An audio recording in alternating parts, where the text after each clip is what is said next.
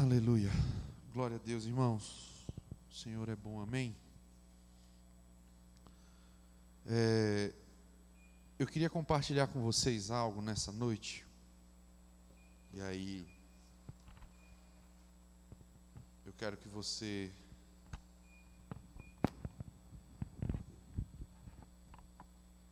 abra sua Bíblia comigo, por favor.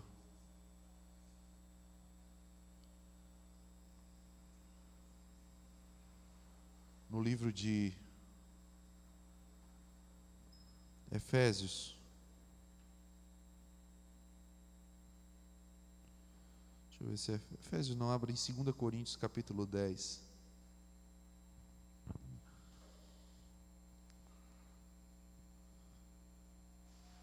Versículo 3.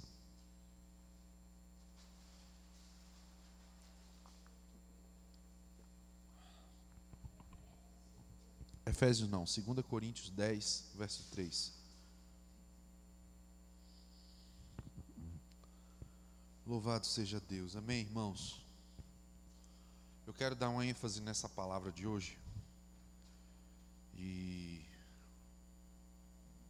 eu quero que você preste bem atenção no que vai ser, no que nós vamos ministrar hoje. Porque isso é muito sério, amém? A Bíblia diz assim no verso 3, você achou? 2 Coríntios 10, 3. Porque, embora andando na carne, não militamos segundo a carne. Diga, embora andando na carne, não militamos segundo a carne. Do que é que Paulo está falando? Que, embora você seja um ser humano que tem um corpo, a nossa luta não é contra corpos ou não é contra seres naturais. Amém, irmãos? A Bíblia fala sobre um adversário que nós temos e que nós não devemos ignorar o seu ardiz. A Bíblia vai dizer que esse nosso adversário, ele anda em derredor buscando a quem possa tragar. Presta bem atenção nisso. Nós temos um adversário que está constantemente tentando nos tragar. E a Bíblia diz que ele anda em derredor. E que nós não devemos, irmãos, ignorar os seus ardis. Eu não estou querendo aqui, irmãos, fazer pregação terrorista, nem pôr medo em você, não. Tá? Mas infelizmente nós estamos vivendo hoje em uma geração que tudo é normal. Em que as pessoas estão relativizando coisas, irmãos, que são escancaradamente carnais e estão querendo colocar isso como normal para a igreja. Amém? Deixa eu te dizer uma coisa. Tem muita gente dentro da igreja brincando de ser crente. Mas deixa eu te dizer, o diabo ele não brinca de ser diabo. Você concorda comigo? Agora preste bem atenção no que Paulo diz. Embora andamos na carne, ou seja, somos um corpo,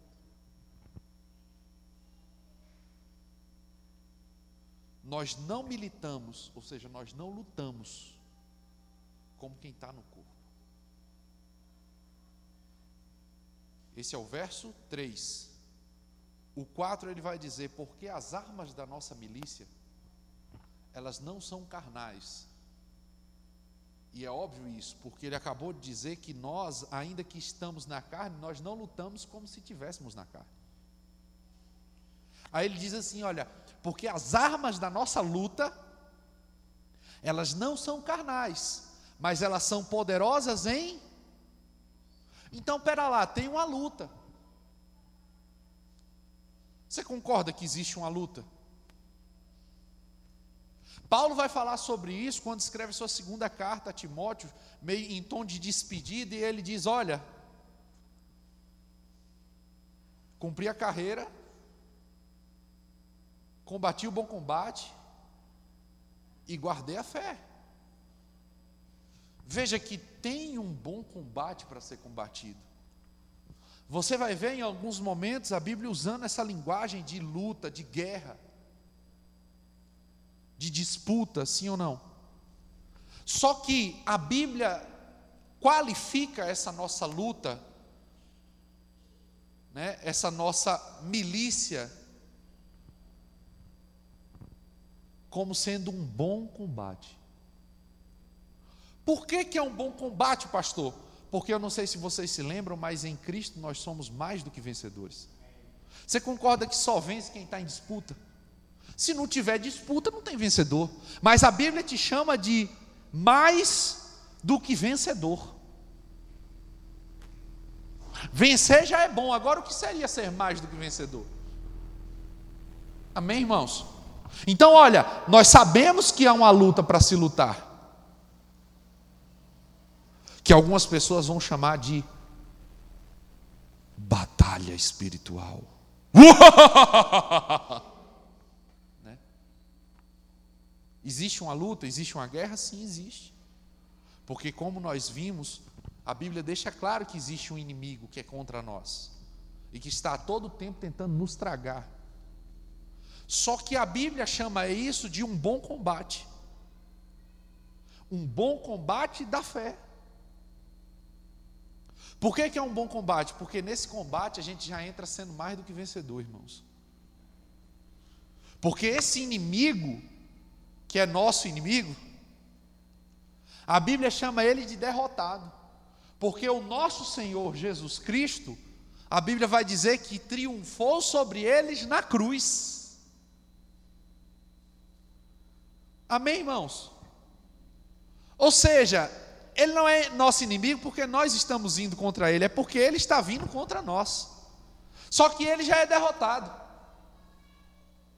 Você entende? Ele já perdeu a batalha. Inclusive, você vai ler na sua Bíblia que o fim dele já está escrito. Agora, qual que é a nossa diligência e o nosso cuidado? Como operar nessa batalha, nessa guerra, onde nós somos mais do que vencedores. Amém? Lê comigo novamente o verso 4.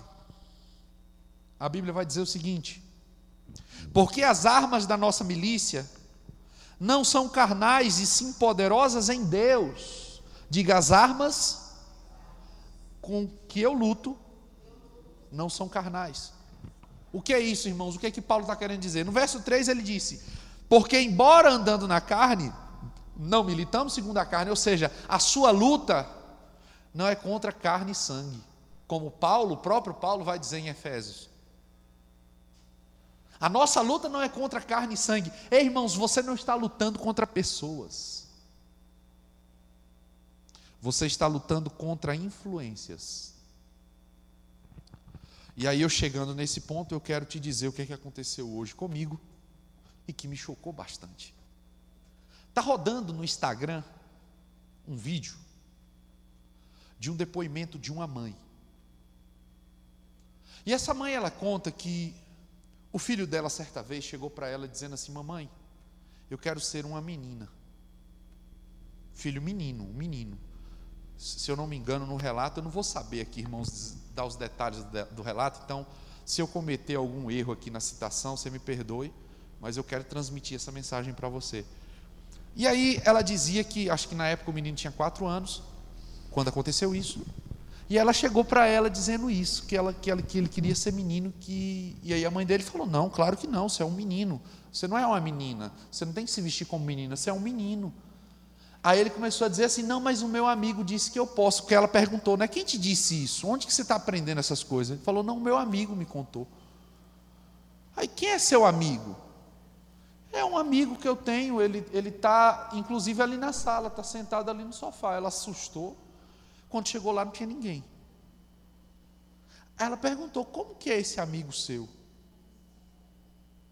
Aí, irmãos, ele disse: Não, ele está todo vestido de branco e com um lenço vermelho. A mulher disse na hora que percebeu que se tratar de Zé Pilintra e que levou o menino para o quarto, começou a orar e repreendeu o demônio. E orando, orando, orando, orando, diz, diz ela que o menino gritava, gritava, gritava. E aí depois ele começou a chorar. E aí ela disse que buscando ao Senhor, o Senhor começou a trazer a ela o entendimento de algumas coisas, que era muita influência de desenho. Que o menino assistia um desenho chamado Ben 10, que é um jovenzinho que tem um relógio desse tamanho, que se transforma em 10 monstros. Olha as ideias. E ela percebeu também um outro desenho chamado Bob Esponja. Aquele que faz assim, ê, Patrick, sabe? Uma esponja amarela, pronto. Irmãos, eu vi esse vídeo hoje de tarde. Isso mexeu muito comigo. Porque é muito sério, imagine você. Uma criança, nós estamos falando de uma criança, irmãos. Uma criança com um amigo imaginário. Um demônio, irmãos. Você entende isso? Embora andando na carne, não lutamos como quem está na carne. Porque as armas da nossa milícia não são carnais, mas são poderosas em Deus. Em Efésios ele vai dizer: porque a nossa luta não é carne, não é contra carne e sangue, mas contra os poderes, as potestades, contra os demônios, irmãos. A nossa luta é contra eles. Agora, qual é o ponto que eu quero chegar? Como é que esse menino, de quatro anos, pode ter sido alvo de um demônio desse? No áudio, ela explica que o Senhor trouxe entendimento para ela que tinha sido através de desenhos. Pensa um pouco comigo. Quando você vem para a igreja, você ouve o que aqui? Você ouve a palavra sendo pregada, sim ou não? Mas você concorda comigo que é um conteúdo que você está se expondo? Sim ou não? Não é um conteúdo que o que está, o que eu estou falando para você não é um conteúdo? Sim ou não? Sim. Agora, essa palavra que está sendo pregada, ela tem um poder sobre você? Sim ou não? Claro. É o que a gente chama de unção, não é? Você está ouvindo de repente a palavra, ela começa a mexer com você, aquilo ali é unção mexendo com você, trazendo entendimento. Você entra de um jeito, ouve, essa, ouve a palavra, sai de outro jeito. Já aconteceu com você isso? Por que isso? Porque nós estamos falando de uma influência que está aqui. E qual é a influência que está aqui? o Espírito Santo. Amém? Então é natural que uma pessoa que vem à igreja e se expõe à palavra, ela fique cheia do Espírito Santo, por causa de uma influência. Amém, irmãos? E como é que isso está sendo influenciado? Como é que está sendo passado a você? Por meio do que você está ouvindo, por meio do que você está vendo. A Bíblia vai dizer, Jesus dizendo, que os olhos são a candeia do corpo. Se os teus olhos forem bons, o teu corpo terá luz. A porta de entrada, irmãos, são os olhos, o ouvido. Aquilo que você coloca diante dos teus olhos, aquilo que você coloca diante dos teus ouvidos, afeta você. É tão sério isso que a Bíblia diz que aquilo que você ouve é capaz de gerar fé. E que a fé ela vem justamente pelo que você ouve não é pela palavra de Deus? De sorte que a fé é pelo ouvir, o ouvir a palavra de Deus, Romanos 10, 17. Ou seja, aquilo que você ouve provoca algo em você. Mal sabe você, se você não sabia, está sabendo agora, que isso é uma verdade, irmãos, que não se aplica somente à palavra de Deus. A fé na palavra vem por se ouvir a palavra, porque fé, meu irmão, é convicção. Fé é certeza. Eu quero te mostrar um exemplo. Abre comigo a sua Bíblia em Marcos, no capítulo 11, verso 23.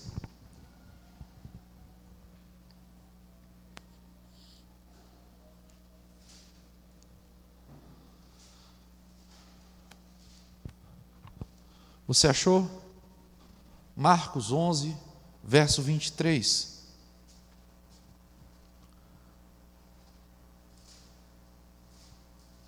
Marcos 11, 23. O que, que diz aí na sua Bíblia?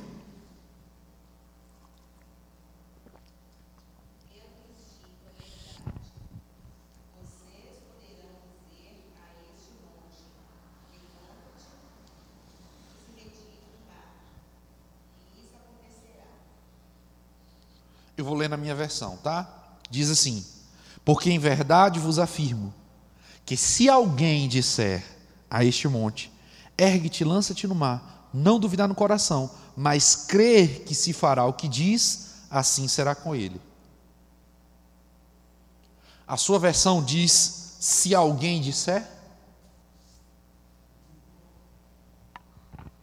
Hã? A sua diz se alguém disser? A sua diz se alguém disser? Como que é a sua, é, Raquel? 23. Verso 23. É, como é que diz aí na sua? Continua.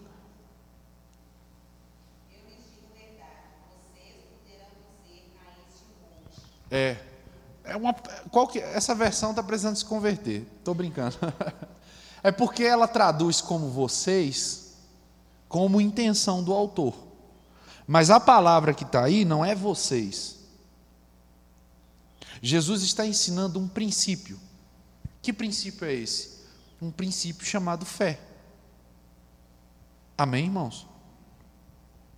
E esse princípio chamado fé ele funciona dessa forma aqui, como ele está dizendo: crer com o coração, confessar com a boca. A ênfase que eu quero dar e chamar a sua atenção é que a sua Bíblia diz: se alguém disser, alguém disser. Essa palavra alguém no grego é a palavra hos, H-O-S. Né? Ou quem, ou qual, ela foi traduzida como alguém.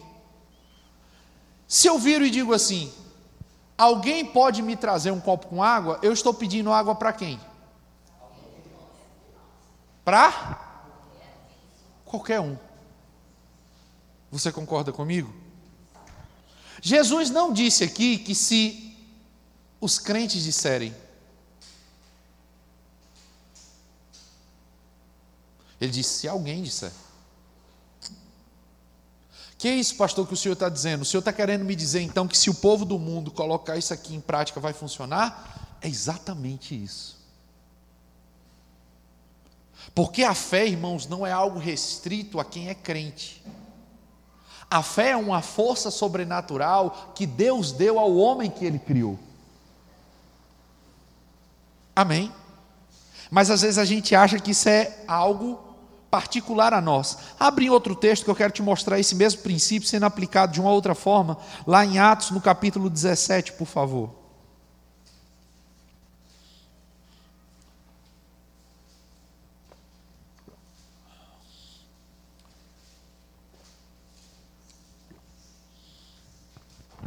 Atos 17.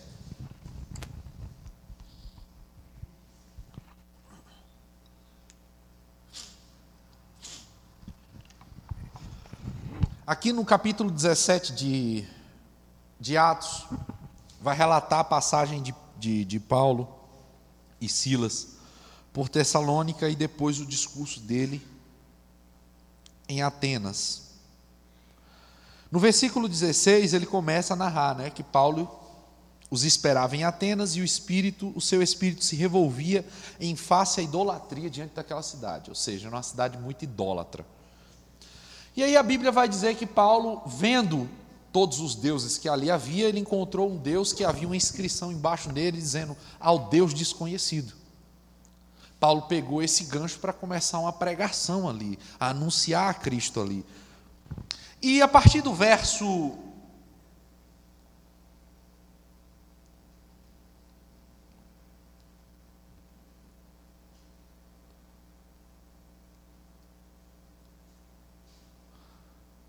Do verso 22, Paulo vai começar o discurso. Ele diz assim: Então Paulo, levantando-se no meio do Areópago, disse: Senhores atenienses, em tudo vos vejo acentuadamente religiosos, porque passando e observando os objetos de vosso culto, encontrei também um altar no qual está escrito ao Deus desconhecido.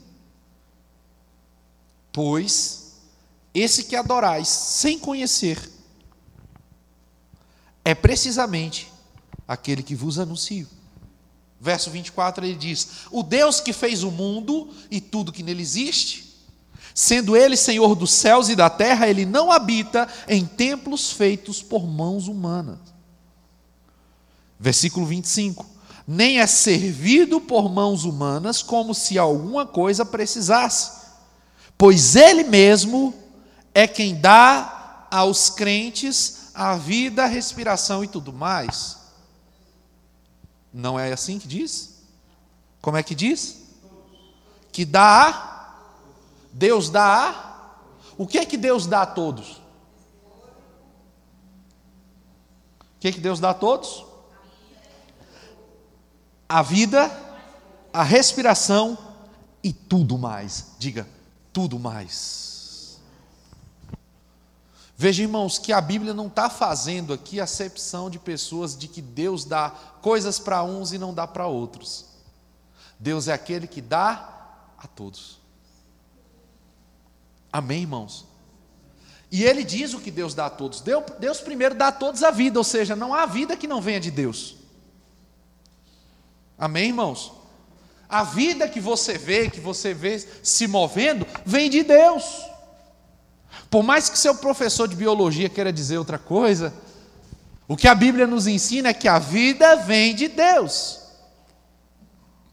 E não só a vida, isso que você faz todos os dias e nem percebe que faz, a respiração, também vem de Deus. E sabe todo o resto que te mantém vivo, o tudo mais, vem de Deus também. Amém, irmãos? Então a fé não é algo específico dos crentes. É óbvio que o justo, ele vive da fé. O ímpio não vive da fé. Mas a vida que Deus estabeleceu que o justo deveria viver, deveria ser uma vida pela fé. Amém, irmãos? Então, o mundo opera em fé também, irmãos. O mundo espiritual, ele não está à disposição somente dos crentes. Jesus Cristo é real. O Espírito Santo é real. Deus é real.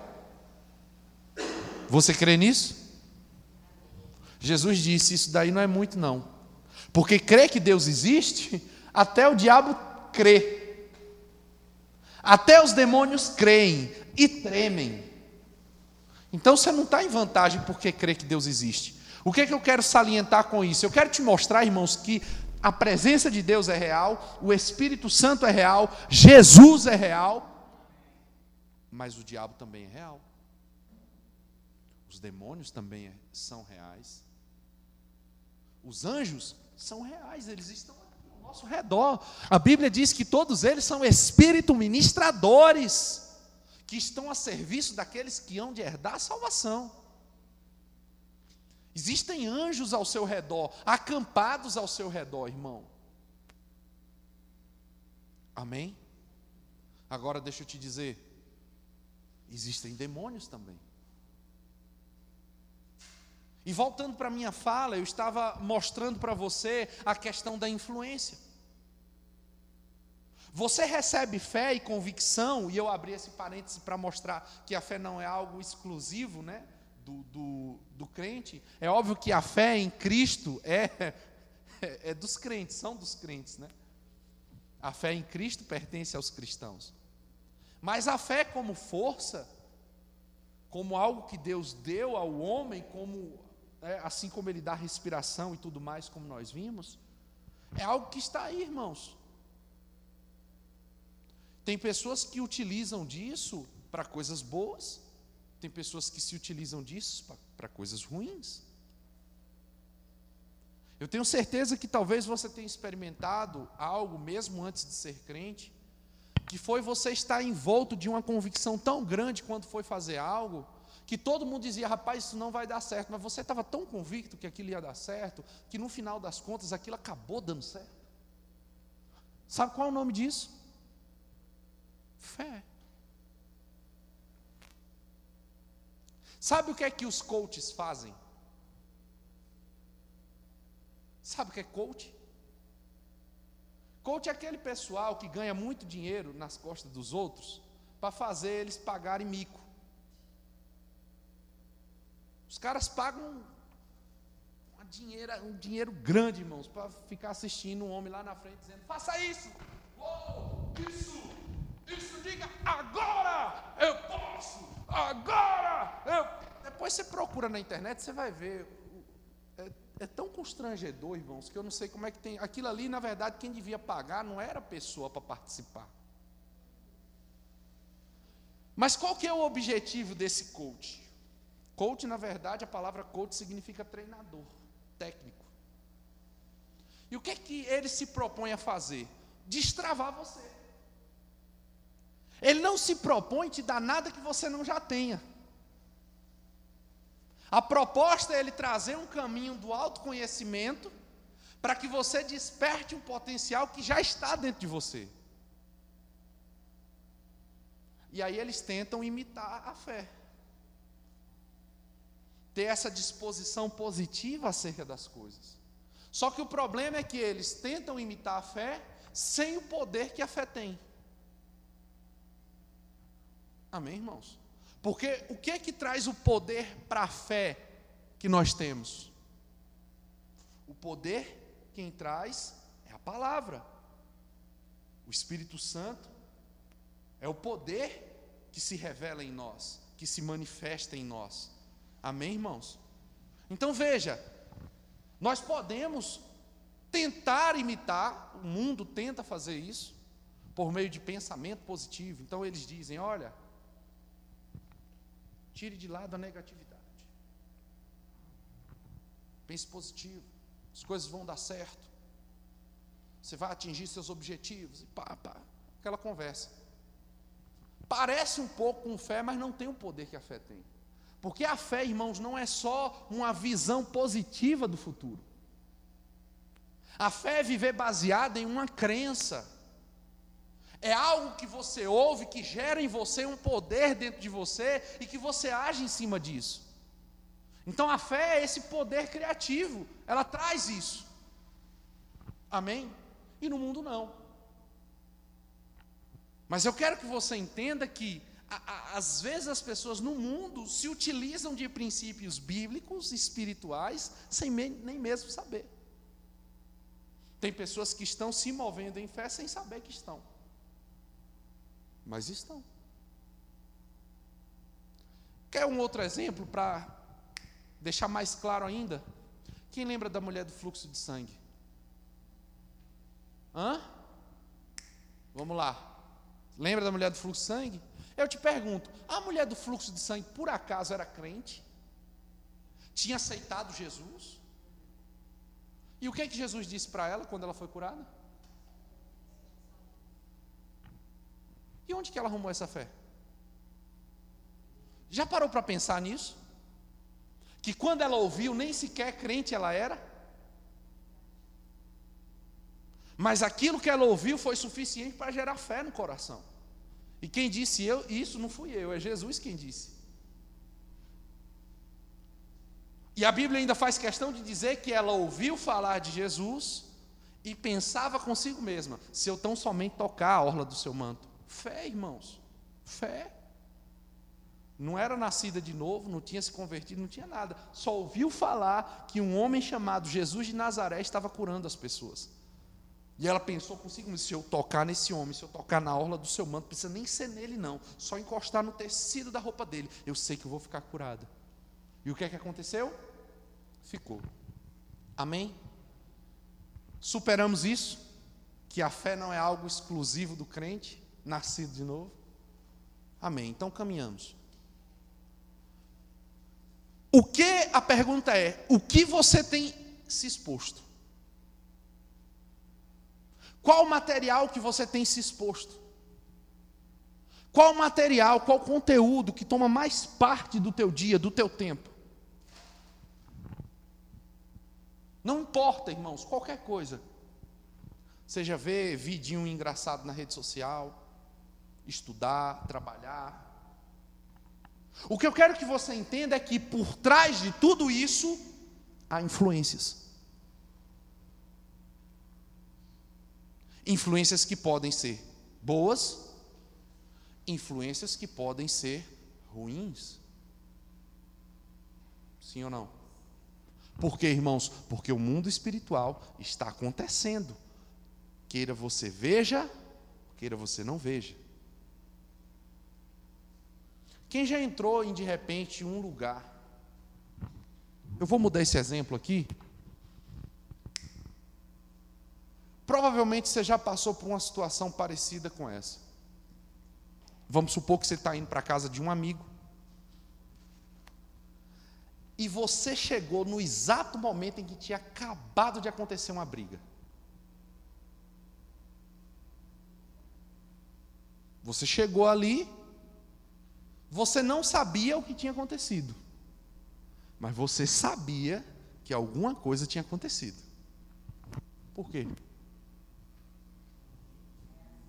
Por quê? Por quê? A sensação do ambiente pesado. A sensação do ambiente pesado. Agora eu te pergunto: essa sensação é o quê? É um cheiro? É uma presença que você. É o quê? Você não sabe explicar, mas você percebe. Sim ou não? Não é algo que você vê, é algo que você vê. Você chega lá e vê, tem uma escrito no, no ar. Teve uma briga aqui. Não. Você chega e você percebe. Agora você já parou para pensar como é que você percebe?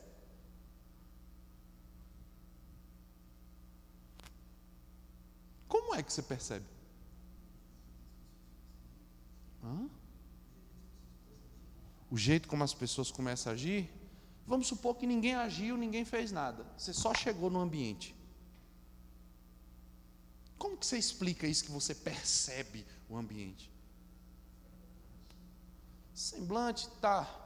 Vou citar um outro exemplo então. Vamos tirar esse, porque aí você está tentando fugir ali do semblante e está fugindo do escopo do que eu quero dizer. Tem um lugar lá em Salvador, que chama Pelourinho. Já ouviu falar? Pronto. Lá em Salvador, no Pelourinho, o que, que é? É um lugar onde as casas antigas foram preservadas.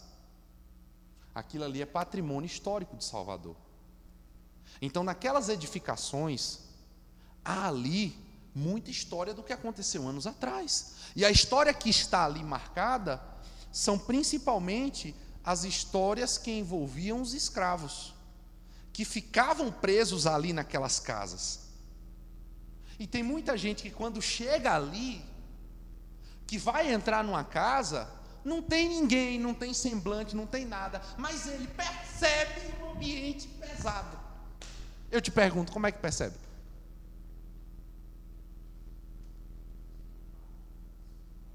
É a única resposta, criatura.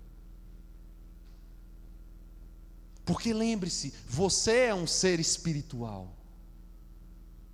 O problema é que a tua consciência está mais focada no que é natural. Mas lembre-se que, embora andamos na carne, nós não lutamos como se estivéssemos na carne. A nossa luta não é contra carne e sangue. Esse mundo não se resume a carne e sangue, irmãos. Carne e sangue, ou seja, coisas naturais, isso é o reflexo de algo espiritual, irmãos. As pessoas são o que são por causa de influências espirituais.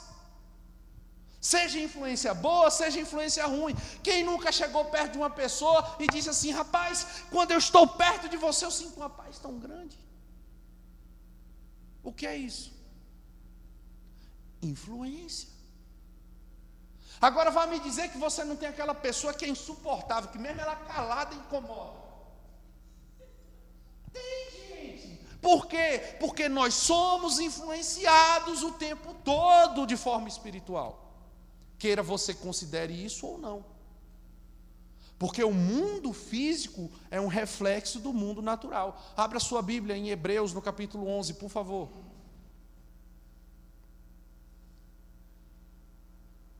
Hebreus, capítulo 11.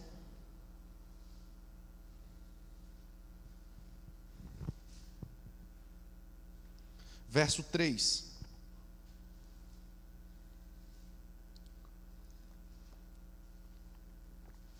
Você achou?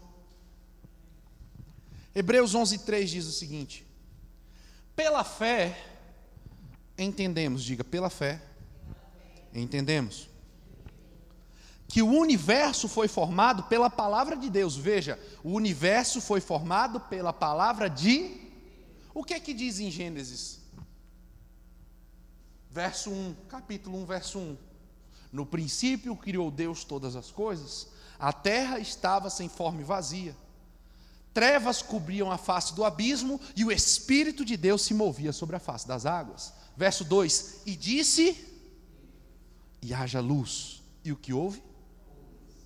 Luz.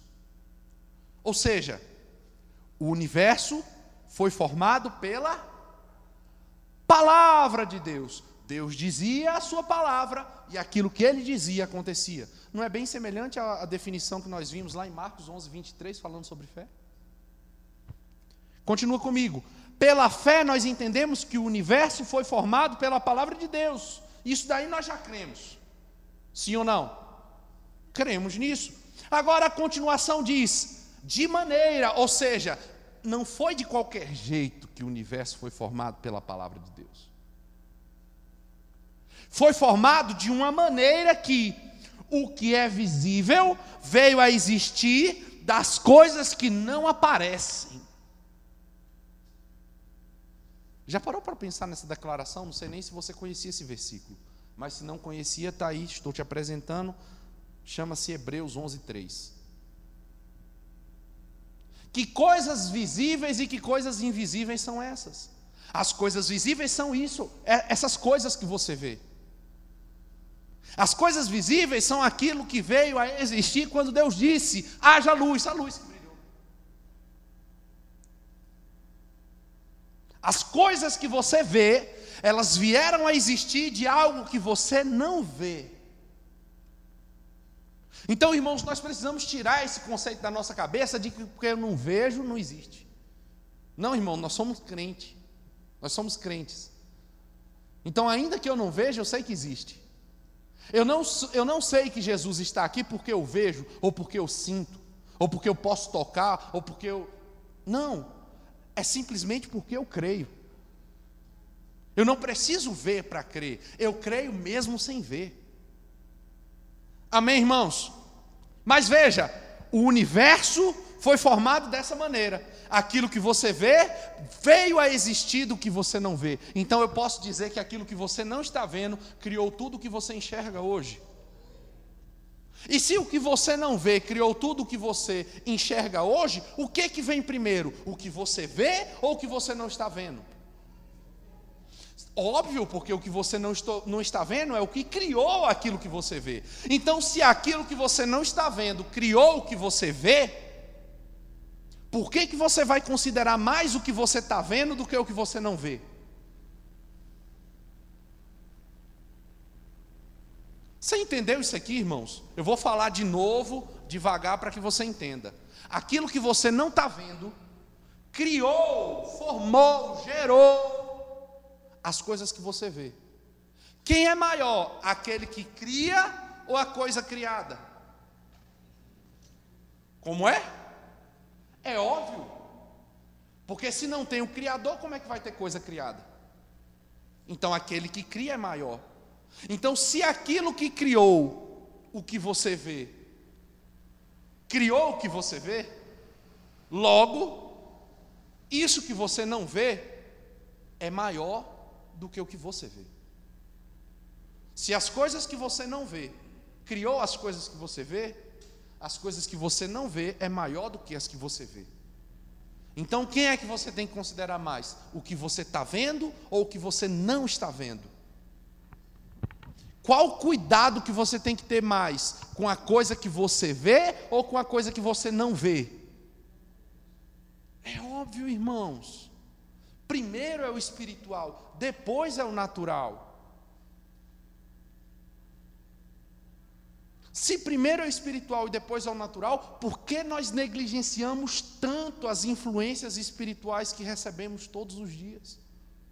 Seja por meio de uma música, seja por meio de um programa de televisão. Nós citamos aqui no exemplo, irmãos, no relato que eu citei, desenho influenciando crianças. E eu vou te dizer, irmãos, é demoníaco mesmo. Só que o demoníaco não vai aparecer, irmãos, porque as pessoas pintam o diabo de vermelho, de chifre com um tridente na mão e com um rabo com a seta. Você não vai ver ele assim, não, querido. Isso daí é só no carnaval e enredo de escola de samba. Sabe como é que você vai ver ele? Na televisão, nos filmes, nas séries, naquele desenho que ensina a criança a responder mal aos pais naquela novela que exalta o casal que se separa e, e, e que o cara vai ficar com um amante. Só que isso é de uma forma, ah não, isso é, isso não. Você vai falar com a pessoa, fala, não, não, isso é só entretenimento. Entretenimento que está te influenciando. Entretenimento que está te afetando e você nem está percebendo.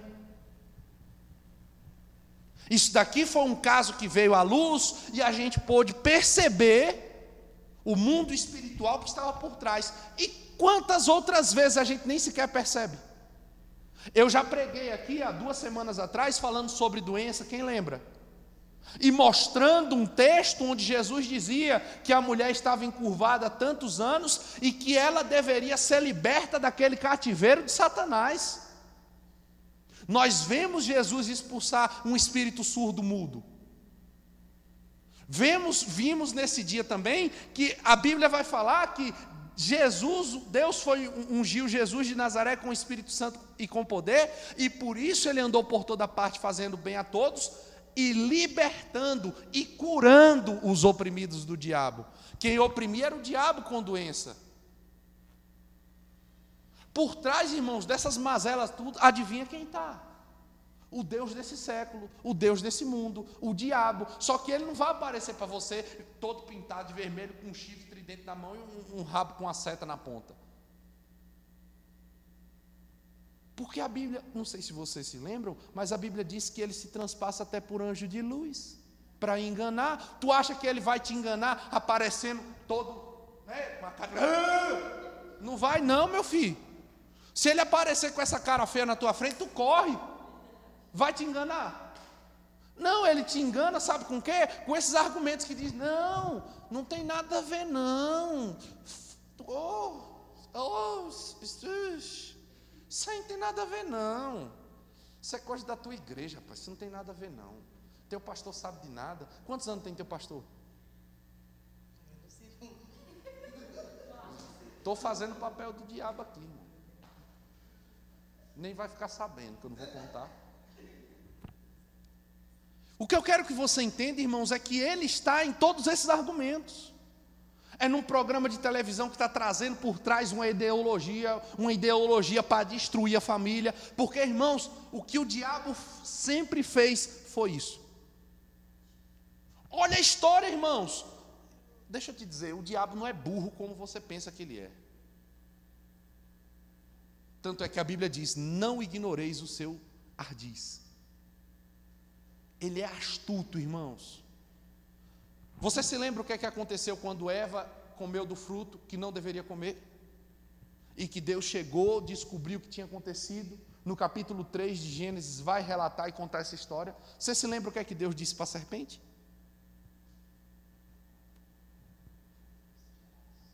Rastejarás e o que mais?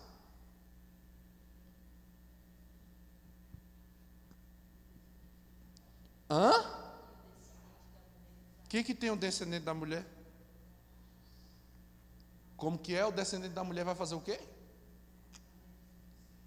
O descendente da mulher vai esmagar, vai esmagar o quê? Vamos lá, irmãos, pelo amor de Deus, tu não conhece o texto, não. Abre aí então, Gênesis capítulo 3. Não lembra do texto, não? Gênesis 3. Eu só quero adiantar porque o tempo é muito curto para falar de tanta coisa. Gênesis 3. É a partir do qual? Gênesis 3. Gênesis 3, no verso 7, abriram-se os olhos de ambos e tal, e tal, e tal, tal. Verso 15: Porém, inimizade entre, entre ti e a mulher. Isso Deus falando para serpente. Verso 14 vai dizer, né? Então o Senhor disse à serpente: Visto que fizeste isso, maldita és tu entre todos os animais domésticos, e és entre todos os animais selváticos.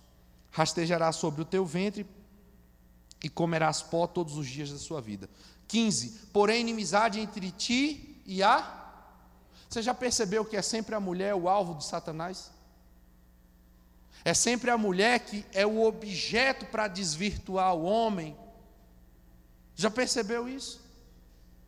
O ataque vai sempre em cima da mulher. Porque, irmãos, não sei se você percebeu no relato aqui de Gênesis, mas quem comeu e foi enganada foi Eva. A serpente não enganou Adão, a serpente enganou? E quem enganou Adão?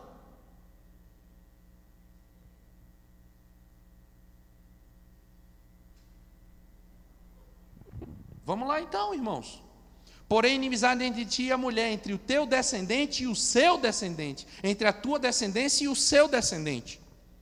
Este descendente da mulher lhe ferirá a cabeça e tu lhe ferirá o calcanhar. O que é isso? Do que que Deus estava falando aqui com a serpente? A gente já viu que há uma inimizade entre a mulher e a serpente. Sim ou não? Entre a descendência da serpente e o descendente da mulher. Deus disse quem era esse descendente? Não, né? Vamos lá então. Pensa comigo. O que Deus tinha dito para a serpente? Que o descendente esmagaria a cabeça, mas ela feriria o calcanhar. Hoje a gente sabe, porque a gente já sabe o final da história, que Deus estava falando de Jesus. Lembra disso? Deus estava falando de Jesus. Como é que Jesus esmaga a cabeça da serpente? Triunfando sobre ela na cruz. Agora, como é que ele morde o calcanhar de Jesus? A morte espiritual de Jesus, a morte que ele teve que passar. Amém, irmãos? Isso é o que se cumpriu. Só que perceba, quando Jesus estava para nascer, você se lembra o que é que aconteceu?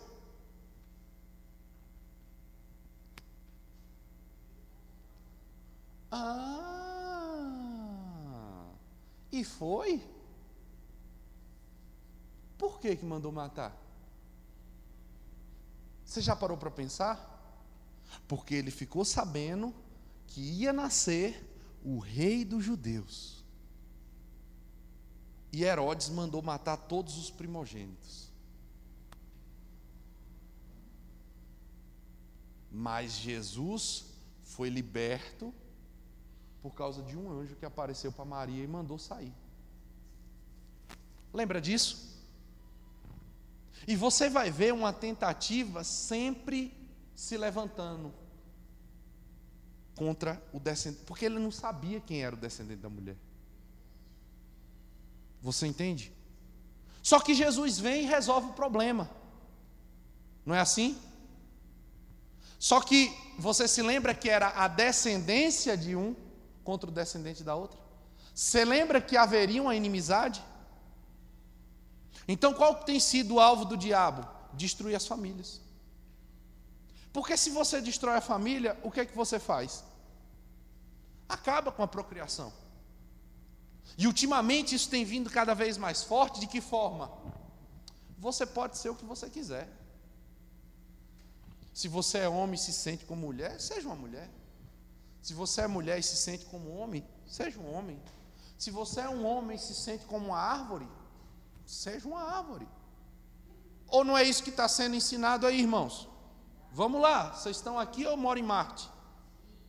É o que eu tenho visto. É o que eu tenho visto, irmãos. É o que eu tenho visto. Outro dia desse eu vi, eu não sei o que diabo era aquilo, mas um monte de gente vestida de cabra fazendo bé, bé. Eu falei, que diabo é isso? Cara, você vê cada coisa na internet, bicho. Você entendeu? Então você começa a ver, irmãos, que lembre-se sempre do que eu disse no início.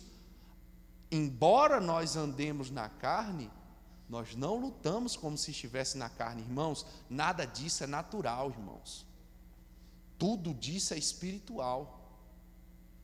Existe uma ideia espiritual por trás, existe uma força espiritual por trás. Qual que é a força espiritual que está por trás da família? Quem que instituiu o casamento? Quem instituiu a, a família? Deus criou a primeira família, irmãos, Adão e Eva, uma família. E a serpente, quando entra, vem justamente para romper com o casal. Porque na hora que Eva faz a besteira e a responsabilidade vem para Adão, sabe o que, é que Adão faz? Não tem mais a cumplicidade. Porque quando Deus fez Eva para Adão e Adão abriu os olhos, despertou, porque Deus tinha feito dormir, tirou uma, uma costela, fechou o lugar com carne, lembra disso? Quando ele trouxe Eva, ele disse: carne da minha carne, osso dos meus ossos, será chamado varoa. Olha que linda declaração. Aí no primeiro conflito, sabe o que é que ele responde para Deus? Quando Deus chega e falou: Quem te mandou comer do fruto que eu, não, que eu mandei não comer? Foi a mulher que tu me deu. Eu não pedi mulher. Você veio com esse negócio de mulher. Já parou para pensar nisso? Cadê a cumplicidade? Acabou. E por causa de quê? Do que a serpente fez. Então, sabe o que, é que a serpente ainda continua fazendo hoje? Adivinhe só. Quando o marido e a mulher estão tá batendo boca, quebrando pau dentro de casa, é um demônio de um lado falando no ouvido de um e um demônio do outro lado falando no ouvido do outro. E o pau tora.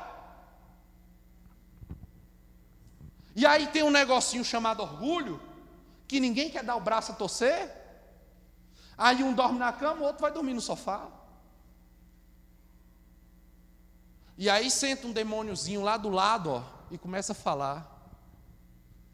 Tá vendo aí, ó? Não te valoriza. Não considera você. E a gente começa a dar ouvidos a esse tipo de influência, irmãos. Por isso que e é sempre contra a família. É sempre. Veja, irmãos, o que é que mais ensina nessas novelas que passa naquele. Você não assiste naquele lixo de emissora, não, né? Se, pelo amor de Deus. Pelo amor de Deus. Se você assiste aquilo, aquela porcaria, você vem aqui que eu vou expulsar esse demônio agora. Mas o que é que fala nas novelas? Não é isso? Sempre foi isso. O que é que passa nos filmes? Não é isso? É isso. Sempre atacando a família. É o homem que larga a mulher, é a mulher que larga o homem, no final você está tão envolvido com aquilo que você já está torcendo para o bandido. Eles fizeram uma série aí chamada La Casa de Papel. Assistiu La Casa de Papel? Habla espanhol? Não entende? Nem eu. La Casa de Papel. Qual que era o, o negócio da Casa de Papel? O cara teve uma grande ideia de entrar na casa da moeda da Espanha. Ele não ia roubar, ele ia imprimir o próprio dinheiro. Olha que romântico. Sabe qual é o nome disso? Roubo. Só que eles romantizam tanto a história e você vai se envolvendo e conhecendo os personagens que daqui a pouco você está torcendo para os bandidos. Você está torcendo para um roubo dar certo. E a influência está ali por trás de você, ó, e você não está nem percebendo. Aí vai adiantar chegar aqui na igreja e pedir para o pastor expulsar o demônio? Expulsa primeiro na tua casa, irmão. Parar de ver essas poucas vergonha. Parar de se expor diante desse, desse conteúdo. Não adianta nada chegar na igreja, o pastor expulsar o demônio e tu chegar em casa e chamar ele de volta.